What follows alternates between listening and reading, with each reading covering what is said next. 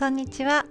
このチャンネルでは恋する接客術講師の私が日頃に受けて思わず恋をしてしまったほどの素晴らしい接客やサービスをお伝えしています。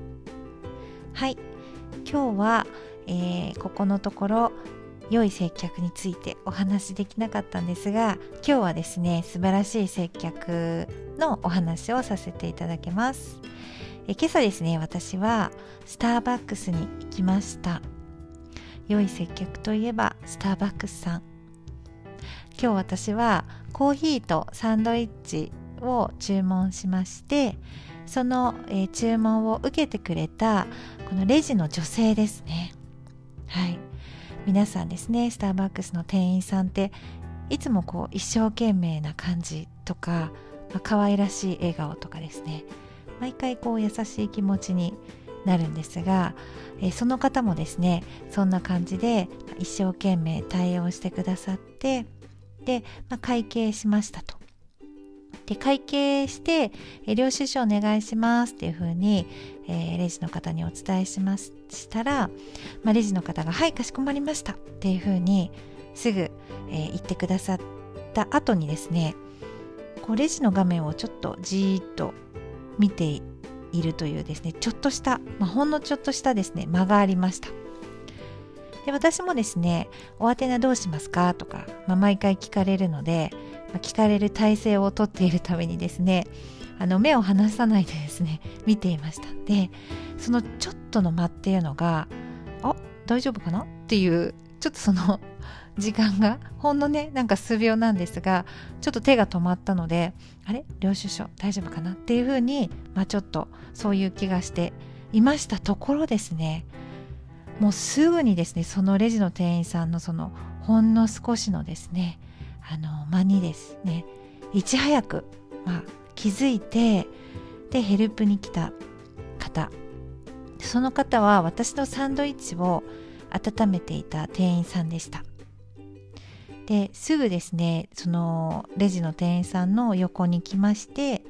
で領収書出してでレシートに領収書発行済みのスタンプを押してとかですね、まあ、お宛名をお伺いしてとかですね、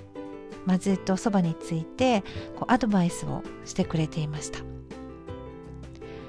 でその方が一通りそのサポートしてくださったスタッフさんに教えてもらい、えー、私にですね、えー、もうご準備ができましたっていう時に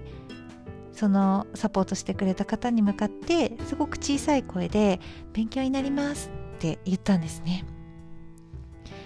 であなんかすいいなこの2人って思ったすぐにそのレシートあ領収書と、えー、あ領収書とそうだレシート。なんか今ワワンモアコーヒーのご案内があるのでそのレシートもね返してくるんですよね。でそのレシートと領収書を私にこう向かって渡す時に私に向かって「ありがとうございます勉強になりました」って言ったんですね。なんと可愛らしいでしょう。可愛らしい方でしょうみたいな感じで。でこうスターバックスの店員さんってまずですね80時間の教育を行うというのは、まあ、割とご存知の方も多いと思います。でなんとこの80時間という時間でコーヒーの入れ方や接客についてだけでなく結構このミッションについてすごく時間をかけてこうまあ、指導するというか、まあ、みんなに考えさせるみたいな感じでやるやり方をされてると思うんですが、まあ、何をやるかではなくなぜそれをするのかみたいなですね、まあ、そういう多分事例をみんなで考えたりするのかなっていうなんかそんな話をですねちらっと聞いたことがありますがまたこのオペレーション系コーヒーの入れ方とか例えばこう掃除の仕方とかですねそういうオペレーションには、まあ、マニュアルがしっかりしっかりとあるらしいんですけどこうサービスのマニュアルっていうのはないそうなんですよね。もしあのスターバックスの内部の方であそういうのもありますって言ったらちょっと私の情報がもしかして古いかもしれないんですが、まあ、そういうのはなくてこうあるのは一つだけなんか just say yes みたいなイエスとだけ言おうみたいな感じですかね。なんかそんな素敵な、まあ、マニュアルない代わりにこういうふうな考えでっていうものはこうしっかりと、えー、お伝えしてでその80時間の教育の後に店頭に立てるのかなと思います。なんか私の知ってる大学生の子もですねあの挫折したって言ってましたけど あの多分ここである程度なんか真剣なねなんかあのスタッフになりたいっていう方が残るのかもしれないんですけどね。まあそんな仕組みがあるそうでまあイエスというのはですねこうちょうどさっきあの テレビをお昼のテレビ見ていたらあのカスタマーハラスメントっていうのについてなんか特集していましたけれどももちろんですねカスタマーハラカスタマーハラスメントしてくるお客様除いてイエスですけれども まあそんなことでですねこのスターバックスとってもね素晴らしいあのスタッフさんのあの対応ですが結構こうあの時々こうカップに可愛いこうマークニコニコマークみたいのを書いてくれたりしますけれども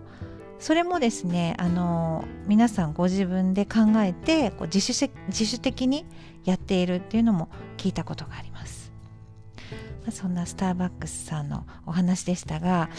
私もですね私自身もこう腕時計のですね担当だったので販売員だった頃この勉強になりますっていうセリフはですねよく使ってました